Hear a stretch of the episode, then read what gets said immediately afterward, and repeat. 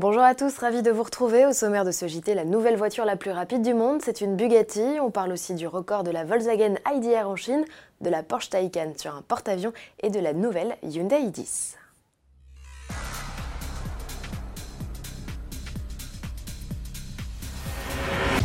Atteindre le cap symbolique des 300 miles par hour, autrement dit 482 km/h, c'est l'objectif de nombreux constructeurs comme Koenigsegg, NC ou SSC, mais aussi de Bugatti. À ce petit jeu, la marque française vient de coiffer au poteau tous ses rivaux. Un prototype proche de la Chiron a atteint la vitesse hallucinante de 304,773 miles par hour, soit plus de 490 km/h.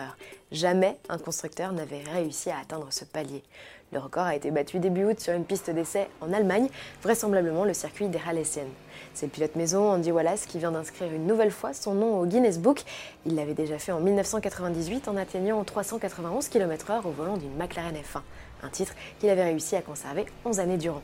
Désormais, une question, quel sera le premier constructeur à atteindre la barre des 500 km/h Les paris sont ouverts et on attend vos suggestions dans les commentaires. La success story continue pour la Volkswagen IDR et Romain Dumas. Le pilote français et le prototype 100% électrique de 680 chevaux viennent de s'illustrer en Chine. Après leur record toutes catégories confondues à Pikes Peak et au Festival of Speed de Goodwood, ils n'ont fait qu'une bouchée des 99 virages menant vers le mont Tianmen. L'équipage a gravi les 10,9 km de route en 7 minutes 38 secondes et 585 centièmes. Lors de son ascension, le pilote alésien a tout de même atteint la Vmax de 230 km/h. H- quelques heures avant la présentation officielle de la Taycan, rendez-vous est donné ce 4 septembre à 15h sur Autoplus. En attendant de découvrir le look de la première Porsche 100% électrique, on retrouve la berline 4 portes sur un porte-avions.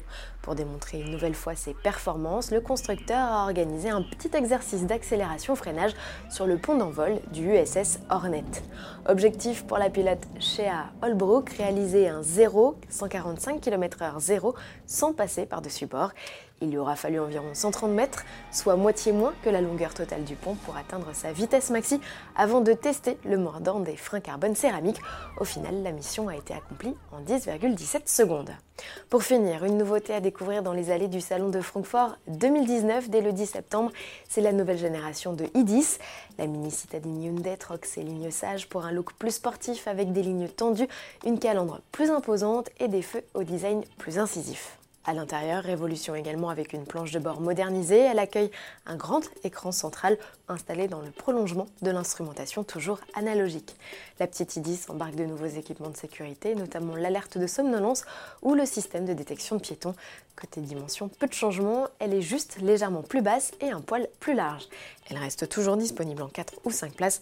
Sous le capot, deux essences au choix de 67 ou 84 chevaux. Ils sont associés à une boîte manuelle ou robotisée à 5 rapports. Il ne reste plus qu'à connaître les tarifs de cette i10 et sa date d'arrivée en concession. À demain.